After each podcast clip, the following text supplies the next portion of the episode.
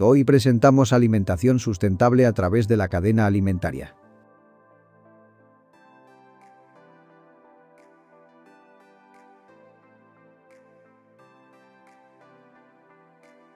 Buenas tardes, me presento, mi nombre es Montserrat Masferrer, me encuentro acompañada de mi compañera Catalina Fuentes.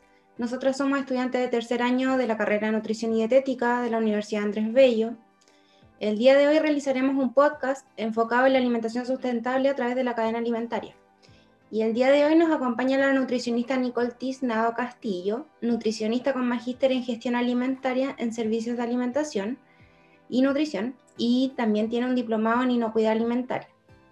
Nicole Tiznado Castillo ejerce de forma particular la promoción de alimentación sustentable, también trash cooking, huertos, conciencia ambiental y reciclaje. Nicole el día de hoy nos acompaña eh, para abordar el tema de la alimentación sustentable y le damos la bienvenida formal y las gracias por ayudarnos a la realización de este podcast. Hola, muchas gracias por la invitación. Muchas gracias a usted por el tiempo. Como primera pregunta para iniciar el podcast, nos gustaría saber cuál fue su motivación para adentrarse en la alimentación sustentable. Bueno, creo que todo parte de, de la conciencia de cada uno darnos cuenta que en realidad en este mundo no estamos solos y, que todo eh, está dentro del mismo ciclo. Entonces todo lo que hacemos tiene una consecuencia, una repercusión. Entonces, eh, desde, mi, desde mi labor como nutricionista, empecé a analizar cuál es el impacto que tiene eh, la alimentación desde todos los ejes, en todos los eslabones de la cadena alimentaria, desde, la, de los, desde los primeros productores hasta el consumidor final. Entonces creo que de ahí nace eh, la alimentación sustentable, en donde se comienza a analizar el impacto que tiene esto eh, en todos los habitantes de este mundo y cómo también impacta en todos los ecosistemas. Entonces creo que de ahí viene el análisis eh, y qué hacer para que nuestra alimentación sea sustentable. ¿Cuánto tiempo lleva usted eh, involucrada con la alimentación sustentable? Creo que de comienzos de la carrera, cuando estaba estudiando, eh, comenzó un poco el, amor por el reciclaje, eh, por la alimentación sustentable también, pero básicamente la conciencia ambiental es desde pequeña. Yo desde pequeña quería ser naturalista y proteger el medio ambiente. ¿Cuál es el rol a nivel de proveedores y empresas productoras de alimentos en la alimentación sustentable? En Chile, eh, actualmente tenemos los acuerdos de producción limpia, por ejemplo. Los acuerdos de producción limpia es un contrato entre empresas y organismos eh, públicos que, en donde se emplean prácticas y se tratan de implementar prácticas sostenibles. Entonces ahí tenemos una regulación que es de tipo voluntaria, donde las empresas también se pueden adherir, ¿ya? Y ahí presentan las metas y lo que pueden hacer y se adjudican proyectos. También tenemos, por ejemplo, las buenas prácticas agrícolas, eh, que también nosotros podemos ver en, cada proveedor si cuentan con estas buenas prácticas de un ámbito no solo de producción, sino de cuánta es la emisión de dióxido de carbono, por ejemplo, que están produciendo. Eh, también tenemos que saber cuánto es la huella hídrica que producen al momento de, eh, por ejemplo, producir eh, palta, al momento de producir la cantidad de, carne de ternera, por ejemplo. Todos esos son aspectos que también se tienen que evaluar. Y también tenemos, por ejemplo, las certificaciones internacionales, en este caso la ISO 14001, que es de gestión ambiental.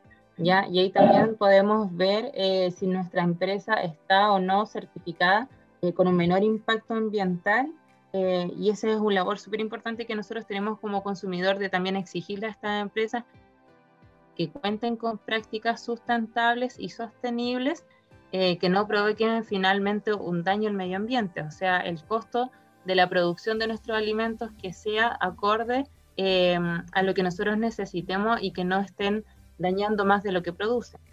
Sí, sí entiendo. Y por ejemplo, si estos proveedores y estas empresas no cuentan con estas buenas prácticas, eh, ¿ellos pueden ser sancionados? Actualmente, si por ejemplo ellos están dentro de un acuerdo de producción limpia y no los cumplen, sí, ¿ya? Eh, si también, por ejemplo, están con las normas ISO 14001 y se les eh, supervisa y no lo están cumpliendo, también se les puede quitar esta certificación. Quitar ah, pero a los a los proveedores y a las empresas no se les exige que ellos cuenten con estas normas, o sea, con esta, eh, como que sean parte de, esto. Es, como solamente voluntario. Eso es, creo que igual estamos un poco al debe en nuestro país, porque casi todas las normas medioambientales son de tipo voluntaria. Entonces, eh, es difícil de repente eh, ver qué empresas estén con acuerdos medioambientales que sean sustentables y que sean sostenibles. Entonces, la producción, em, las empresas productoras de alimentos en el mundo en general eh, son una de las que más emisiones de dióxido de carbono provocan. Entonces, está en nosotros eh, el poder informarnos y tratar de no consumir los alimentos de las empresas que más eh, desperdicio y más emisiones de dióxido de carbono provocan. Y en un futuro existirá la posibilidad de exigirle a las empresas que cuenten con estas buenas prácticas eh, y si las cumplen sean sancionadas o, usted cree que es imposible? No, yo creo que sí se puede. De hecho, ya se está trabajando en eso. Las buenas prácticas agrícolas se exigen en el ámbito de la producción alimentaria. En la producción agrícola se exigen las buenas prácticas agrícolas, que son las BPA. ¿ya? Eso actualmente se exigen. Pero las certificaciones como los acuerdos de producción limpia o las normas ISO, por ejemplo, esas son de tipo voluntaria. Creo que deberíamos ir creciendo ya. está todo ahora en un ámbito de que se quiere tratar de aplicar a, a ser más sustentable y sostenible, pero todavía falta, pero creo que vamos eh, encaminados para allá. ¿Qué relación tiene la soberanía alimentaria y la seguridad alimentaria en la alimentación sustentable? Bueno, eh, dentro de la, soberanía alimentaria creo que juega un papel súper importante en la, alimentación sustentable, ya que al, promover la soberanía alimentaria, la mayoría de las personas eh, eh, prefieren los consumos de alimentos locales, por ejemplo, alimentos que son producidos en no en alrededor, no más allá de 100 kilómetros, por ejemplo, en alimentos territoriales, em, se respetan los entornos, em, hay una menor erosión de la tierra, eh, hay un mayor control de pesticidas, por ejemplo, de los agrotóxicos que se utilizan en sus cultivos. Eh, también eh, se promueve lo que es la agroecología campesina familiar, nuestros ancestros también, nuestros pueblos originarios, en esto. además de que la soberanía alimentaria eh, como promueven los productos de origen local, eh, también se utiliza menos plástico, eh, ya que todo se compra más a granel, no hay una empresa de por medio, las emisiones de carbono son menores. Entonces, creo que un paso para poder conseguir una alimentación sustentable es promover la soberanía alimentaria.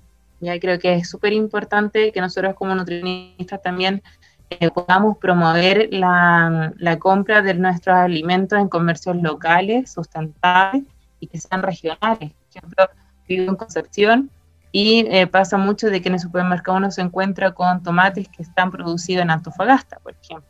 Entonces, eh, la, soberanía, alimentaria viene a eso, a que se puedan poder consumir alimentos que se hayan cultivado dentro de nuestro, de nuestro perímetro local súper importante para poder eh, promover nuestra alimentación sustentable. Nosotros a la hora de comprar a granel, ¿en qué nos debemos fijar eh, para saber que el establecimiento esté cumpliendo las normas de higiene? ¿De acuerdo? ¿Deben contar con algún permiso especial?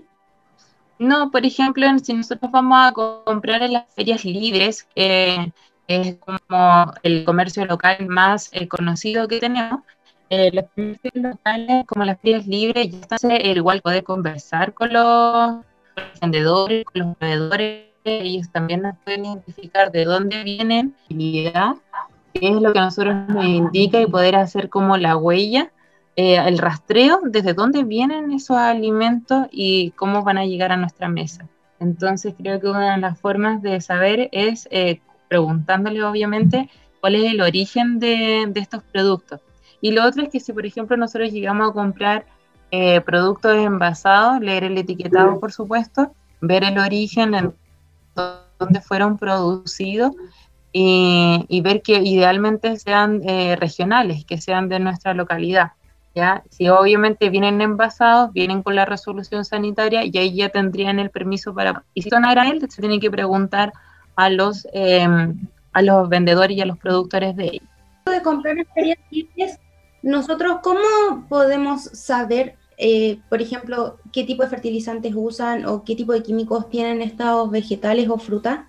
¿O solamente sabiendo la trazabilidad los, consumidores podrían eh, saber esta información? Sí, solamente la, trazabilidad. Pero eh, algún como tips que se podría entregar es tratar de consumir alimentos que sean de la estación, ¿ya? Ejemplo, de que eh, nos vamos a comprar naranjas en verano, por ejemplo, porque según la estacionalidad las naranjas son de temporadas de invierno. Entonces, eh, al nosotros estar comprando alimentos de la estación, nos vamos a asegurar que esos alimentos no fueron eh, modificados genéticamente, por lo tanto no se utilizaron tantos químicos agrotóxicos para poder producirlo. ¿Me entienden? Entonces, eso también nos daría como un buen indicador. Eh, la siguiente pregunta que me gustaría realizarle es para saber qué relación tiene el vegetarianismo y la, sustentabilidad. Mira, ese es un tema súper importante. Creo que en el último tiempo la cantidad de vegetarianos y veganos a nivel nacional ha aumentado considerablemente y el consumo de la carne también ha disminuido, mucho. Eh, es lo que pasa con, el consumo de carne, eh, más que nada con la producción de la carne. Industrias ganaderas actualmente son una de las empresas productoras de alimentos que más contaminan y que más eh, daños están produciendo en nuestro ecosistema. ¿ya? Eh, actualmente se calcula de que 0,8 toneladas de dióxido de carbono al año se producen por la producción de la de la industria ganadera, ya 0,8 toneladas de CO2. Y por ejemplo, eh, también podemos eh, ver que por kilo de carne, por ejemplo, de producción de carne de ternera, se gastan aproximadamente 15.000 litros de agua, ¿ya? Y en comparación con la producción de un kilo de lentejas, eh, se gasta 50 litros de agua. la, la comparación es en la cantidad de dióxido de carbono que produce la industria ganadera y la cantidad de agua que se gasta para poder producir un kilo de carne versus un kilo de lenteja o un kilo de tomate, por ejemplo. ¿ya? Y ahí eso a nosotros nos demuestra que una alimentación sustentable tiene que ser reducida en eh, consumo de, alimentos de origen animal. ¿ya? Eso también es súper importante y el vegetarianismo tiene mucho. De hecho, en el último tiempo mucha gente eh, se ha hecho más vegetariana eh, por razones de conciencia ambiental. Eh, otras personas obviamente por conciencia ética o moral, por amor a los animales y por respeto a ellos, eh, pero la mayoría incluso es por una conciencia medioambiental y se sabe de que la industria ganadera es una de las que más contamina. Entonces, aquí tenemos los datos duros de cómo afecta la producción de los animales y en comparación a la cantidad de agua que también utilizan versus una alimentación basada en plantas, es mucho más sustentable y sostenible. Entonces tiene mucho que ver ahí los dos. Y en este mismo punto me gustaría tocar el tema de que hay muchas personas que piensan que llevando una alimentación vegetariana existen déficit de nutrientes. Ya, los últimos estudios nos indican de que cualquier eh, dieta vegetariana o vegana en cualquier etapa del ciclo vital supervisado por un profesional nutricionista, eh, no tienen riesgo eh, de sufrir ningún déficit de micronutrientes. De hecho, son más los beneficios eh, que existen al llevar una dieta vegetariana. porque Primero, es más sustentable y sostenible, que fue lo que recién hablamos. Segundo, de que tenemos también un menor consumo de agua también y además de que eh, disminuimos los riesgos de enfermedades cardiovasculares las enfermedades no transmisibles, también se disminuye el riesgo. Entonces, eh, siendo siempre supervisada y balanceada y planificada por un profesional nutricionista, no debería existir ningún tipo de, déficit nutricional porque está equilibrada de tal manera eh, por el profesional de que no, no, existe ningún tipo de riesgo. Sí, es importante que cualquier persona que disminuya su consumo de carne eh, ya alimentos de origen vegetal debe ser suplementado con la vitamina B12, eso sí.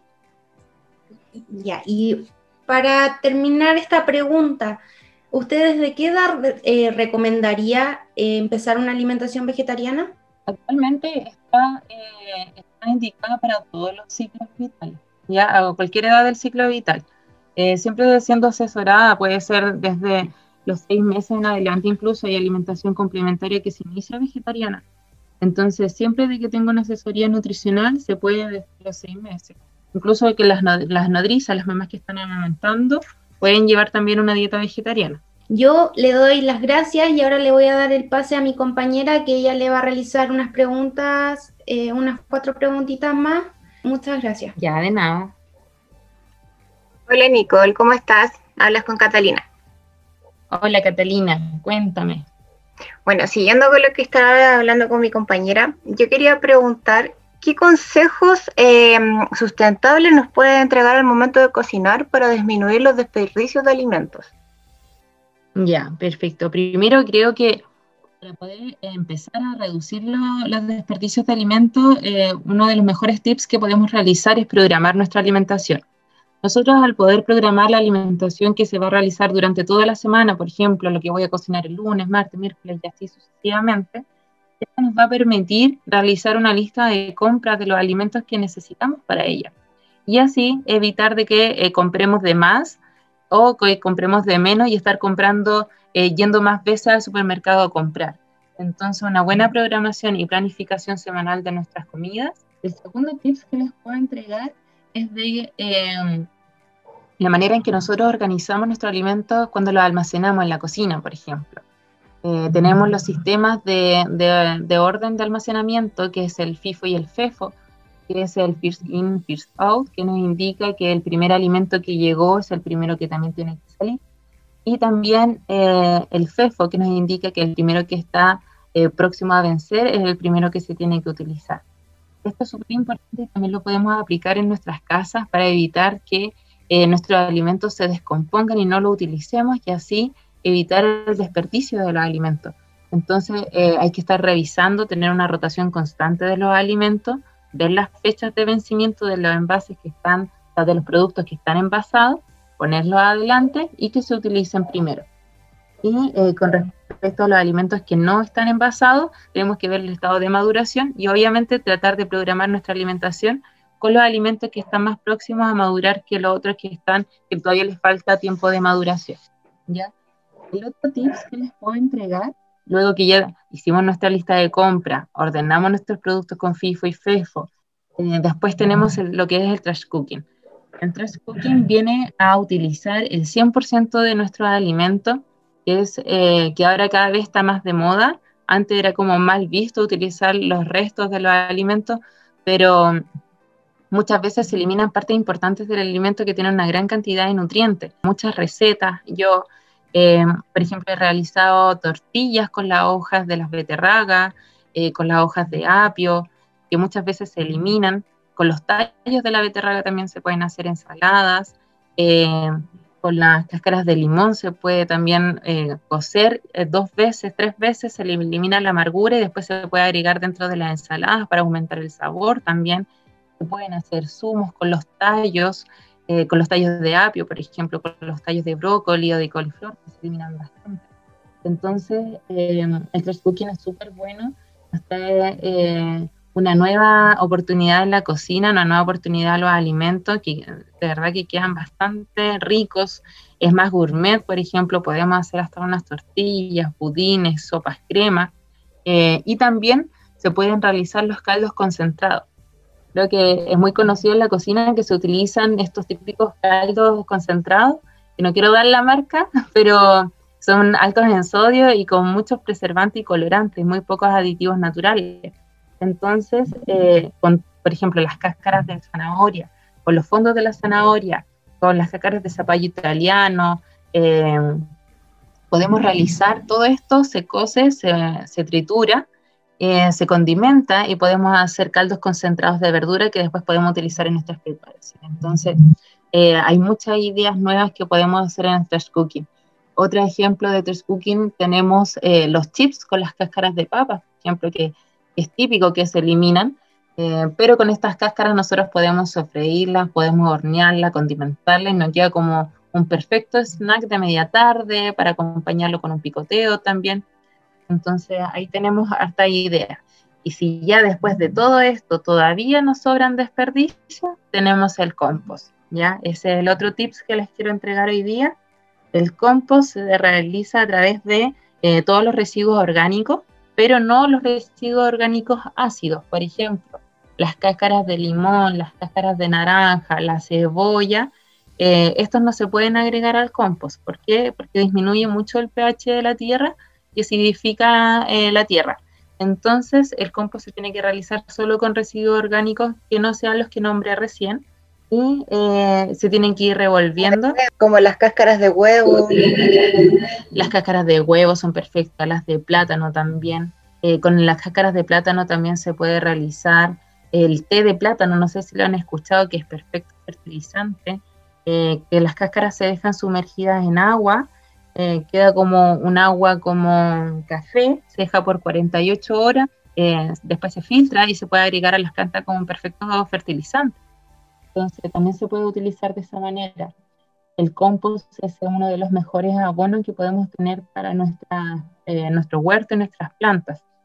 Así que esos son más o menos como los tips que les puedo entregar dentro de la cocina para que los empiecen a, realizar. Nicole, y en cuanto a la alimentación sustentable, ¿esta abarca solamente el alimento? No, como ya lo habíamos visto, creo que hemos pasado ya casi por todos los, eslabones de la cadena alimentaria, desde los productores a nivel empresarial, eh, tenemos las cadenas, transport, eh, las cadenas de distribución de los alimentos también, el alimento, la cocina, nosotros como manipulador de, alimentos dentro de nuestra cocina también. Y hay otra parte que no hemos tocado que eh, incluye el envase de los alimentos. Una alimentación sustentable tiene que ver eh, con todo, hasta cómo nos llegó ese alimento, cómo se transportó y cómo se envasó. Eso es algo que también tenemos que fijarnos. Eh, si, por ejemplo, nuestro alimento viene con envases plásticos, si viene con un envase que se puede reciclar o no, y viene con plumadín, y qué podemos hacer con, qué podemos hacer también con estos envases. Entonces, eh, tenemos la idea de hacer coladrillos, ¿ya? Cuando no podamos comprar en comercios a graneles, en comercios locales que nos entregan en envases eh, por ejemplo, hay locales donde reciben envases de vidrio, y los envases de vidrio uno los puede recargar, llevar sus bolsas reutilizables también, pero ya cuando todo esto falla y tenemos que comprar alimentos que vienen envasados en plástico, eh, ahí podemos eh, utilizar nuestro último tips como hacer ladrillo. Los ladrillos vienen siendo una forma de eh, reutilizar este plástico en, en, estructuras de edificación. Esto se hace con unas botellas por ejemplo, de un litro, que son las botellas típicas de los jugos néctar eh, una vez de que se, ya se utilizó, ya se consumió el jugo, se lavan, se enjuagan, se les quita la etiqueta y se empieza a completar con todos los plásticos flexibles que son, por ejemplo, los envases de arroz, los envases de tallarines, eh, limpio, ya sin residuos de alimentos y tienen que estar secos también para que no haya una formación de gases dentro de, eh, de la botella. Entonces, una vez que estos se van comprimiendo eh, y llena la botella, queda duro como un ladrillo. Y esto se utiliza para hacer edificaciones, huertos, murallas, es aislante, es resistente, eh, también ayuda a mantener el calor, por ejemplo. Entonces, eso es una forma también de hacernos responsables porque la mayoría del plástico que se genera en el país es eh, por envases de un solo uso, que son los envases de ¿ya? Ahora este año va a salir la nueva ley que ya está saliendo, que es la de los plásticos de un solo uso que, se tienen, que, eh, que tienen que ser por normativa eh, todos reciclables. Así que ahí también tenemos una buena noticia para los envases plásticos de que ya vamos a tener eh, esta nueva ley de que todos tienen que ser reciclables. Sí, eso ya es un gran avance a nivel de país. Y tocando el tema ya a nivel país, por ejemplo, en este año donde han habido muchos cambios, las personas han tenido que permanecer más tiempo en, su, en sus hogares. Eh, ¿Usted consideraría beneficioso tener un huerto en el hogar? En esta pandemia, gente eh, empezando su huerto en los hogares. Eh, creo que es algo súper bueno y positivo que nos va a dejar la pandemia, el empezar como a tratar de volver a nuestras raíces, a realizar los huertos en nuestras casas. Muchas personas a lo mejor dicen de que no tienen poco espacio, no pueden tener huerta, pero incluso hay alternativa para las personas que viven en departamentos. Existen los huertos verticales que se pueden realizar con botellas también, con botellas reutilizadas. Eh, hay otros huertos que ya se pueden comprar también de madera, que también son verticales. Y también las huertas en, en las huertas también que se pueden hacer en huertos que se pueden realizar en espacios pequeños. Se puede realizar en maceteros perfectamente. Eh, yo, por ejemplo, vivo en un lugar donde fue afectado por el tsunami y toda nuestra tierra eh, murió con el, agua de tsunami. Entonces comencé a hacerlo todo en macetero y es totalmente factible, se puede hacer. Yo tengo frutillas, tengo árboles frutales y todo en macetero, todo, todo en macetero. Entonces eh, es posible. Y por ejemplo, ¿qué recomendaciones nos, podían, nos puede entregar para las personas que se están recién iniciando en esto o quieren comenzar un huerto en casa y no saben cómo hacerlo, qué plantar, quizás por la temporada del año? Claro. En chilehuerta.cl pueden encontrar todos los calendarios eh, de acuerdo al hemisferio donde nosotros vivimos. Nosotros vivimos en el hemisferio sur, entonces tienen que revisar eso. Para el mes de noviembre se puede plantar eh, zapallo, arvejas, lechuga, beterraga, zanahoria y cebolla. ¿ya? Esos son como los recomendados para este mes. Y ahí van publicando también para cada mes. Yo también en mi Instagram lo voy publicando eh, lo que se puede plantar eh, según la estación del año. Y bueno, el huerto nos trae beneficios, además de, nuestra salud nutricional, que nosotros vamos a estar viendo cómo crecen estas plantas sin agrotóxicos, solo em, con agua, con los nutrientes que necesita, con sol, con las temperaturas adecuadas. Eh, y además eso nos trae beneficios a nuestra salud mental, es terapéutico tener un huerto en el hogar, nos ayuda mucho también a la tranquilidad a, promover la paciencia, a, esperar las cosechas. Entonces, eh, solo trae beneficio del huerto. ¿Cómo comenzar? Escojan sus semillas, o idealmente en comercios locales, no, no, en, no en empresas o en esta eh, servicentro, no sé cómo no nombrar la, la tienda, pero es la típica donde venden muchos lugares de jardinería. Idealmente no comprar las semillas ahí porque son semillas codificadas. Entonces tratar de escoger en, en libres o en comercios locales donde vendan semillas, las que ustedes quieran de acuerdo a la estación, que son las que les nombré hace poco. Tienen que comprar tierra también o conseguirse tierra si es que pueden, tierra, tierra de hoja, tierra de abono, tierra de compost también. Y, y, empezar a sembrar. Idealmente de que las semillas no queden tan abajo, porque eso es uno de los errores cuando se parte haciendo huertos, que de repente las semillas quedan cubiertas con mucha tierra. Ya entonces, idealmente que no queden más abajo de 5 centímetros la semilla, ya para que pueda alcanzar a brotar. Y lo otro que les puedo recomendar también es tratar de hacer almácigo.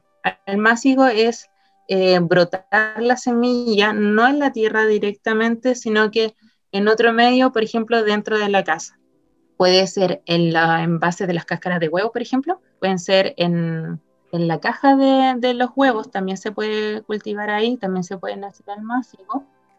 Una vez de que la semilla ya haya brotado, ahí pasarla directamente al macetero o a la tierra, porque a veces les cuesta salir cuando están en un medio donde de repente hace frío, en las noches también, dependiendo de la ciudad en la que vivan. Eh, es más fácil y podemos ayudar a la semilla a brotar antes en nuestra casa, dentro de la casa, y después sacarla al exterior. Y lo otro es que tengan paciencia, que, lo, que disfruten el proceso del huerto. Es algo, una experiencia súper bonita ver crecer tus plantas y después consumir lo que tú misma cosechaste. Entonces, eh, los recomiendo a todos de que ojalá puedan comenzar ya con su huerto en la casa. Eh, crecen súper rápido también y la otra manera de poder cosechar alimentos en la casa o de brotar alimentos en la casa es a través de los germinados.